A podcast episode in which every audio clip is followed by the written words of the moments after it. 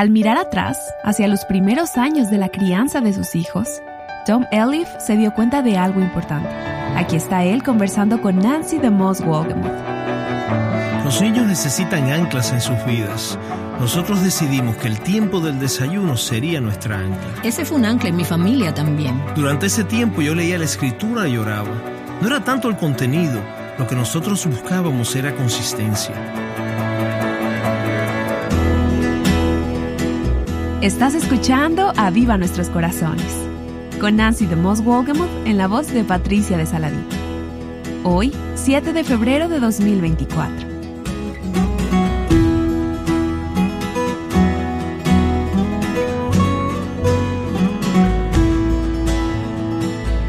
En Aviva Nuestros Corazones hemos recibido muchas ideas prácticas de algunas personas sabias. Algunas entrevistas nos han mostrado cómo ser mujeres más ancladas en Dios, otras cómo ser más organizadas, cómo comunicarnos en el matrimonio, cómo conectarnos con nuestros hijos, entre otras cosas. Y el día de hoy Nancy está con dos invitados para hablarnos acerca del matrimonio y la familia para la gloria de Dios. Estoy encantada de darle la bienvenida en Aviva Nuestros Corazones durante estos próximos programas a una visita muy especial. Vas a conocerlos y amarlos así como yo lo he venido haciendo a través de los años.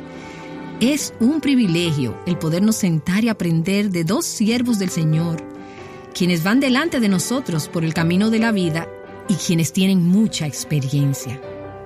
Me encantan las oportunidades que tengo de sentarme y hacer preguntas y escuchar y aprender de personas que han caminado fielmente con Dios y que tienen mucha sabiduría. Tom y Ginny Elif, bienvenidos a Aviva Nuestros Corazones. Estuvimos juntos en una conferencia en San Antonio recientemente y les pedí a ti y a Ginny si estarían dispuestos a venir a nuestro estudio y compartir de sus vidas con nuestros oyentes. Algunas cosas que Dios les ha enseñado acerca del matrimonio, de la crianza de los hijos, de la crianza de los nietos y acerca de dejar un legado piadoso. Tom, tú fuiste pastor por muchos años. Sí, 43 años. En Del City, Oklahoma, por muchos de esos años. Sí, los últimos 20 años fui pastor allí en Del City y recientemente me convertí en vicepresidente del Consejo Internacional de Misiones. Pero todavía soy pastor. Tú tienes un corazón de pastor. Tú y Ginny han ministrado a muchas personas a través de los años, no solo desde el púlpito al predicar, sino también mientras has aconsejado y amado y pastoreado a mucha gente. Ginny, tú has estado muy activa en el Ministerio de Mujeres. A ti te encanta enseñar la palabra. Ay, sí, me encanta. Me fijé en tu Biblia cuando estábamos sentadas juntas en la conferencia recientemente y está llena de marcas y colores de los estudios bíblicos de preceptos. Amas la palabra.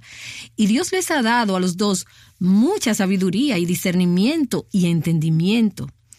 Y tú me preguntaste mientras veníamos al estudio, ¿de qué vamos a hablar? Y yo te dije, solo vamos a dejar que tú aconsejes a nuestros oyentes un poco comenzando con el tema del matrimonio. Tom, ¿por cuántos años es que han estado casados ya? En este año cumplimos 40 años de casados. En unos meses vamos a celebrar nuestro cuadragésimo aniversario. Así que la vas a llevar a un lugar bien especial. Absolutamente. Cada año en los últimos 23 años, Ginny y yo hemos tomado las primeras semanas de febrero y hemos ido al mismo lugar con unos amigos nuestros.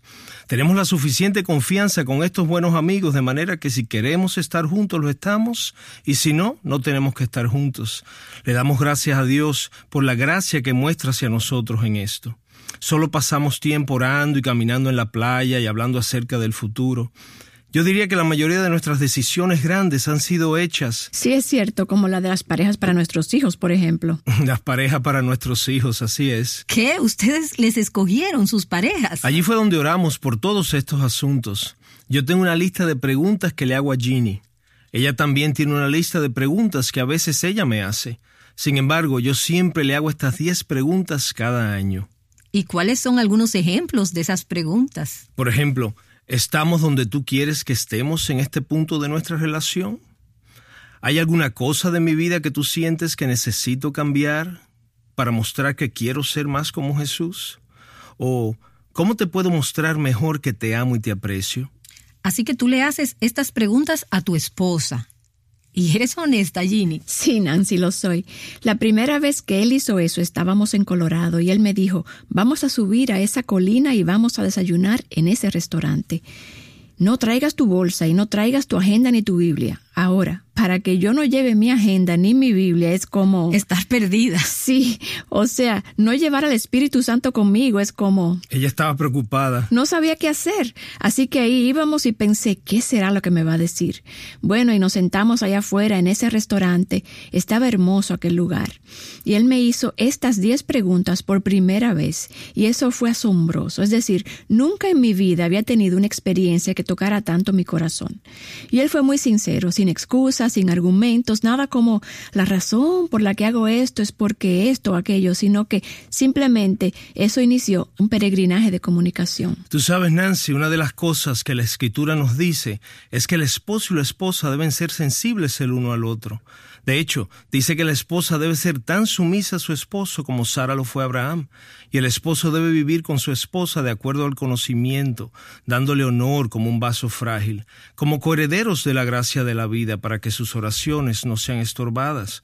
Así que yo sabía que si no le escuchaba, yo no tenía ninguna razón para que Dios me escuchara a mí. Yo quería escuchar el corazón de mi esposa, no solo su voz, sino que yo quería escuchar lo que su corazón estaba diciéndome acerca de algunas cuestiones muy críticas en nuestra vida de casados. Ahora, seguramente hay muchas mujeres que nos escuchan ahora que piensan, ¿qué no haría yo para que mi esposo me hiciera este tipo de preguntas o escuchara mi corazón de esa manera? Yo sé que has conocido mujeres así y tú les has ministrado. ¿Cómo las animas? Bueno, lo mejor que puedo hacer es serles de ejemplo y les digo, Hazle tú las preguntas a tu esposo y eso hará que él se abra. Pregúntale, por ejemplo, ¿cómo puedo hacer esta casa más placentera para ti cuando llegues a la casa? Comienza tú a hacerle esas preguntas a él. Y si tú comienzas a hacerlo, él también lo va a hacer. Y yo comencé a compartirlas con hombres en algunas conferencias. Y al final terminamos publicando un pequeño folleto para hombres con 10 preguntas que todo hombre debe preguntarle a su esposa cada año. Y a veces noto a esposas comprándolos, tú sabes, para ir a casa y dárselo a sus hijos, o para decirle a su esposo, sabes cariño, necesito que me hagas estas preguntas porque tengo algunas respuestas en estas áreas. ¿Ustedes comenzaron su matrimonio teniendo una comunicación abierta y honesta? ¿Siempre fue así? ¿O cómo crecieron en su habilidad para hacer esto? Bueno, no creo que la comunicación realmente haya sido un asunto difícil para nosotros, Nancy, porque los dos somos muy verbales y también lo son nuestros hijos. Así que te puedes imaginar cómo se ve nuestra casa. Siempre estábamos obligados a estar juntos. Y durante todo nuestro primer año de matrimonio yo todavía estaba estudiando. Tom estaba enseñando en Wachita y vivíamos a una hora de distancia, así que teníamos que manejar una hora de ida y una hora de vuelta de la universidad todos los días, cinco días a la semana. Aprendiendo a hablar. Ese fue el tiempo que Dios proveyó para nosotros aprender a hablar el uno con el otro. Y fue un tiempo maravilloso. Mientras miramos hacia atrás y pensamos, ese fue un verdadero regalo de Dios. Yo diría que en la medida que pasaban los años, el problema no era tanto hablar, sino poner atención. Puedes hablar sin poner atención. Yo pienso que el problema se ha ido convirtiendo cada vez más en ¿tengo tu atención? ¿Me estás escuchando con tu corazón o solo con tus oídos? ¿Estás mínimamente involucrado en esta conversación? Yo pienso que el prestar atención es un asunto muy importante. Es, exactamente. La primera vez que yo hice esas preguntas, las hice porque habíamos tenido una discusión acerca del hecho de que hablábamos mucho, pero en un momento Ginny dijo, no sé si estás poniendo atención a lo que estoy diciendo. Y yo pensé, sabes, ella tiene razón acerca de eso. Así que esto se ha convertido en un ejercicio anual y tenemos todas las bases cubiertas en nuestro matrimonio. Algunas de las otras preguntas, por ejemplo, que le hago son, ¿realmente sabemos hacia dónde nos dirigimos? ¿Hay algunas metas comunes que quisieras que estableciéramos juntos, algunos proyectos mutuos? ¿Hay algún logro en mi vida que te traería gozo? No que me traiga gozo a mí, no, sino que te lo produzca a ti. Y cada año mi respuesta es más o menos la misma siempre. ¿Y cuál es? Bueno, no te vamos a decir. Tiene que ver con un proyecto específico. ¿Estás poniendo atención, Tom? No, no, no, no es eso. Siempre tiene que ver con que escriba. Y he honrado su petición porque siempre le digo que no voy a argumentar con ella. Así que cada año hacemos eso. Pero algunas de las respuestas, Nancy, han sido realmente una sorpresa para mí. Me acuerdo una vez que le pregunté a Ginny, ¿Qué puedo hacer para demostrarte que realmente te amo y que me preocupo por ti? Y ella me dijo, viajamos mucho juntos. Aún ahora viajamos mucho juntos. Me dijo, yo solo quiero saber que tú sabes que yo estoy ahí contigo. Te concentras hablando con alguien más y yo solo estoy aquí. Yo quiero que tú recuerdes que yo estoy ahí contigo. Recuerdo que un año la pregunta que le hice fue acerca de apreciar su papel o rol como esposa de pastor. Ella me contestó, me alegra que me hayas preguntado eso. El otro día tú ibas a un lugar para hablar y me preguntaste si yo quería ir. Te mencioné que estaba dando el estudio bíblico a las mujeres y tú dijiste, bueno, consigue a alguien más que enseñe eso y vente conmigo. Ella dijo, no es que no lo hubiera hecho alegremente, pero ¿cómo te hubieras sentido tú si yo hubiera dicho eso acerca de un sermón del domingo en la mañana? Mira, solo consíguete a alguien más para predicar y vente conmigo, vamos a hacer algo. Y me dijo, Claro que yo no haría eso, me encantaría ir contigo, pero quiero que sepas que realmente yo considero lo que hago, es decir, enseñar este estudio bíblico a las mujeres, un ministerio importante, y estaba preparada para dar la clase. Y aparte de eso, yo iba a escuchar algo que probablemente ya había escuchado antes. Ese es un buen punto. Así que tú quieres comunicación honesta de tu esposa. Nancy, si no es honesta, no es comunicación genuina pero parecería que lo que Ginny también expresa son cosas que pudieran ser consideradas como críticas o preocupaciones, pero las expresa de una manera respetuosa. ¿Te ayuda eso a recibirlas? Claro, supongo la mayoría de las veces sí. Ambos hemos hablado acerca de eso, de cómo nos comunicamos el uno al otro. Hay buenos momentos y malos momentos para comunicarse. Si realmente quieres compartir tu corazón con alguien, tienes que hacer un esfuerzo. Tienes que preparar la mesa, por así decirlo. No es como que vas a navegar por tu vida gritándole al otro y cotorreando al otro y esperar que eso vaya a ser una buena comunicación. No lo es. Tienes que hacerlo en momentos oportunos. Si yo fuera a darle un buen consejo a cualquier joven y a su esposo en este momento, sería que necesitan pasar tiempos juntos cada mañana antes de irse a trabajar. Ahora, durante todos los años que nuestros hijos estaban en la escuela, tanto Ginny como yo nos levantábamos temprano, teníamos nuestro tiempo devocional individualmente.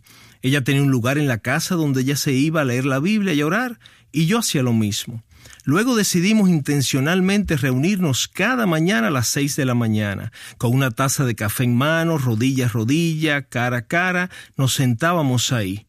No era formal necesariamente, solo hablábamos el uno con el otro acerca de lo que Dios nos había hablado durante nuestros tiempos devocionales, acerca de nuestros hijos, tomábamos decisiones. Tenemos cuatro hijos, tomábamos decisiones acerca de, eh, por ejemplo, algo que nos habían preguntado la noche anterior, ellos habían aprendido a preguntar la noche anterior, eh, ¿podemos hacer tal cosa? Y entonces hablábamos acerca de esos temas, si deberían hacerlo o no. Luego llegábamos a la mesa de desayuno y siempre tomábamos el desayuno a las 7 de la mañana mientras nuestros hijos eran pequeños. Sentíamos como que los niños necesitaban anclas en sus vidas. En la sociedad que vivimos hoy, el tiempo de la tarde, un tiempo en el cual era bueno juntarse anteriormente como familia, está bastante complicado ahora si tienen juegos de pelota, actividades en la escuela. Así que decidimos que el desayuno sería nuestra ancla. Ese era un ancla en mi familia también. Durante ese tiempo yo leía la escritura, lloraba, y no era tanto el contenido, lo que buscábamos era consistencia. Así que cuando llegábamos a la mesa del desayuno, ellos sabían que Jean y yo habíamos tenido nuestro tiempo juntos, y nos decían, ¿Nos dan el permiso? Querían sus respuestas. Y presentábamos un frente unido. Es asombroso cuánto ayuda eso a un niño, porque ellos piensan divide y conquista. Si llegábamos con la respuesta después que los dos habíamos hablado, no había argumentos. Así que eso les ayudó mucho, creo yo. Cuando comenzamos a hacer eso, Jean y yo estuvimos de acuerdo en esto que ella me dijo. Tú no te imaginas lo que significa para mí el saber que tengo tu total atención durante los primeros 30 minutos del día. En mi caso, yo sabía que tenía su atención total, de manera que durante el día sabíamos que estaba pasando en la vida del uno y del otro, y sabíamos cómo orar. Sabíamos que estaba pasando con nuestros hijos. Pero Nancy, para serte sincero, algunos de tus oyentes quizás enfrentan ahora mismo unos horarios que les requeriría de ser muy, pero muy creativos. Quizás tengas una familia de doble ingreso y trabajan los diferentes turnos y casi no se ven. En realidad están criando hijos en su tiempo libre y esa es una tarea muy difícil. Esto va a demandar que ellos tomen algunas decisiones difíciles. Pero ustedes dicen que en su matrimonio, al hacer estas preguntas, al tomar tiempo cada mañana, estaban siendo intencionales. Así es. No van simplemente a dejar que este matrimonio subsista y, y, se vaya a la deriva. Si lo hacen así, ahí es que muchos terminan en la corte de divorcio. Sí, sí. Pero si quieres que perdure en el tiempo, debes detenerte, evaluar y decir, aquí es donde estamos, esto es lo que está pasando. Haz preguntas, sé honesta. Nancy, hemos descubierto, mientras Ginny y yo hemos venido aconsejando a parejas a través de los años y luego trabajando con el Ministerio de Family Life, que una de las razones, es más, quizá la razón principal porque las familias están destruyéndose a una velocidad tan estrepitosa, podría ser Primero, ves como el 50% de nuestros niños en escuelas públicas vienen de familias uniparentales. La proporción de matrimonios que terminan en divorcio ahora excede el 50%. Simplemente es una estadística asombrosa cuando piensas todo lo que está pasando en las familias. Ahí está el ataque. Pero a menudo el desajuste comienza cuando tienes parejas donde los dos trabajan fuera de la casa y no se están comunicando. Por consiguiente, cuando están juntos, están en su peor momento. En ese momento es cuando peor lucen, cuando sale lo peor de ellos. Están cansados, no quieren hablar, hablaron y escucharon todo el día, no quieren seguir hablando, no quieren seguir escuchando. Pero cuando están en su mejor momento y se ven de lo mejor, están con otras personas, tienen más energía. Entonces ves a un hombre cuyo matrimonio se está desmoronando y él dice, por ejemplo, hablando con alguien en su trabajo, ella está muy bien vestida y huele tan bien. Y todo esto ocurre en una atmósfera artificial, tan ficticia. Y donde están en su mejor actuación. Así es. Entonces, vamos a tomar un café y luego de allí viene, vamos a almorzar. De almorzar entonces dices, oye, te veo luego. Mientras tanto, aquí ves una mujer que dice, ¿sabes? Este muchacho me escucha. Mi esposo no me escucha. Y allí es donde comienza el declive. Entonces, ¿qué les dices a estas parejas y cómo previenes que pase esto? Reconozco que estamos entrando en aguas profundas aquí y voy a abrir mi corazón. Mi primer consejo a las parejas que vienen a prepararse para el matrimonio es que se den cuenta de que la forma como comienzan tiene mucho que ver con la manera como terminan. Ahora, esta no es la ley de los medos y los persas, claro. Este es solo Tom Elif hablando. Pero mi propia convicción por muchos, muchos años ha sido que no oficio una boda si la esposa necesita salir a trabajar fuera de la casa para que la pareja pueda sobrevivir. Sabes que acabas de lanzar una granada aquí. Sí, sé que nos metimos en problemas. Sí, pero yo quiero que expongas tu corazón. Sé que mucha gente ya está en esa situación. Van a estar haciendo preguntas de las que podemos hablar luego. ¿Cómo corrijo eso? Pero hablemos solo del comienzo, porque algunas de las personas que están escuchando tienen hijos que están pensando casarse. Oye esto que te voy a decir para que entiendas mejor. Si miras a Cristo como el modelo para el novio y la iglesia como el modelo para la novia, la Biblia dice, mi Dios pues suplirá todas vuestras necesidades de acuerdo con sus riquezas en Cristo Jesús. La iglesia entonces, como la novia, es la administradora de lo que es provisto, no la que provee sino la que administra la provisión. Ese consejo que está entre los cinco requisitos que le pido a las parejas que se casan es uno sobre el que he recibido la mayor crítica.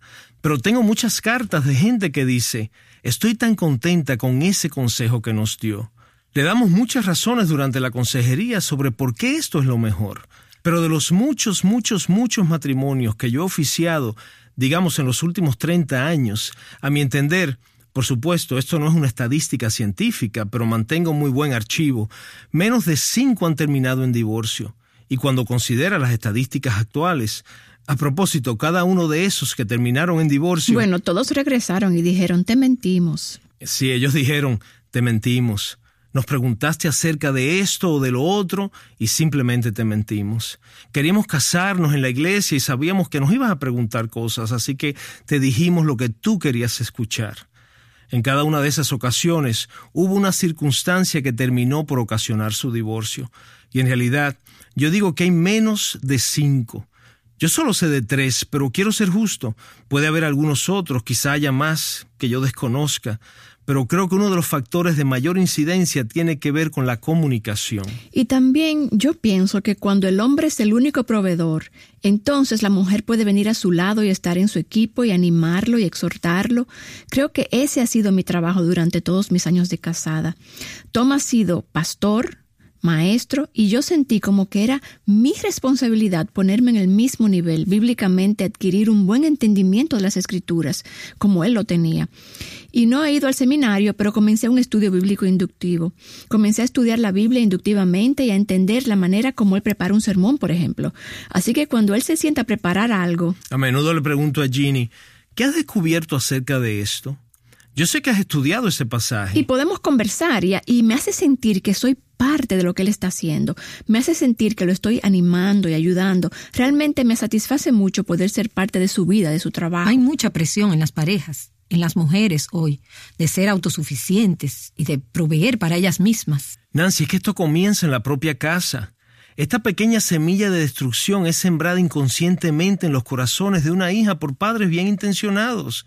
Y déjame decirte, yo creo en la educación, creo firmemente en la educación. Yo pienso que la gente debe obtener la mejor educación que le sea posible.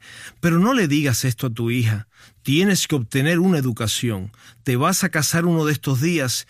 ¿Y qué si él te deja y no tienes una educación? ¿Qué vas a hacer? ¿A dónde vas a recurrir? Lo que realmente le están diciendo es, esta educación es tu recurso, este trabajo es tu seguridad.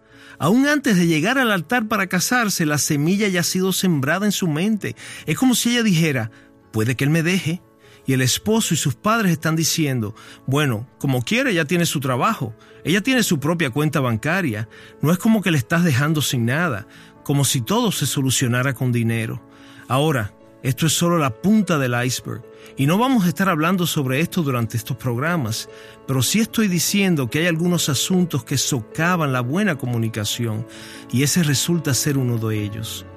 No solo necesitas pasar tiempo con tu pareja cuando estás en tu peor momento, sino también cuando estás en tu mejor momento. Queremos que nos des otro consejo acerca de lo que le dirías a parejas jóvenes que se están preparando para casarse y mientras entran al matrimonio. Acabas de dar uno muy importante, algo sobre lo que se debe pensar seriamente. Y yo sé que muchos de nuestros oyentes han sido desafiados, ya sea en cuanto a sus propios planes o acerca de cómo preparar a sus hijos para el matrimonio, sabiendo que la intención de Dios es que el matrimonio perdure y sea un matrimonio que le glorifique. Ese es el corazón detrás del consejo que estás dando. Tom y Ginny Elif estarán de regreso con nosotros mañana en Aviva Nuestros Corazones y no querrás perderte la sabiduría y el corazón que Dios les ha dado a ellos para ayudar que tu matrimonio y tu familia sean todo lo que Dios quiere que sean. La conversación de hoy entre Nancy DeMoss Walgen y Tommy Ginny Elif han tocado muchos temas importantes. Espero que esta sea tan solo la plataforma sobre la cual puedas crecer aún más. Y para ayudar a que tu matrimonio crezca sobre el fundamento correcto, queremos recomendarte el libro de John Piper, Pacto Matrimonial. Nancy, creo que tú jugaste un pequeño rol en ese libro. Bueno, el doctor Piper escribe muchos libros y no necesita ninguna ayuda mía. Pero escuché una serie de mensajes que él predicó sobre el tema del matrimonio hace algún tiempo y pensé que eran muy provechosos. Así que le mandé un correo electrónico a uno de los miembros de su equipo y le dije, ¿habrá alguna manera de que el Dr. Piper pudiera poner este material en un libro? Me gustaría recomendarlo a nuestros oyentes. Y me encantó recibir un correo electrónico de regreso dejándome saber que de hecho el Dr. Piper estaba trabajando en poner estos mensajes en un libro. Estoy tan agradecida de que este material ya está disponible, porque es un mensaje sólido que ayudará a las parejas a centrar sus matrimonios en traer gloria a Dios. El Dr. Piper llama a este libro una parábola de permanencia y te enseñará cómo puedes forjar un compromiso de toda la vida, sin importar qué circunstancias o emociones vengan o vayan. Te invitamos a visitar tu librería cristiana favorita para obtener una copia de este libro. ¿Alguna vez te has encontrado pensando, simplemente no entiendo a mi esposo? Ginny Elif te ayudará a procesar esos pensamientos de una manera positiva mañana en Aviva Nuestros Corazones. Aviva Nuestros Corazones es un ministerio de alcance de Revive Our Hearts.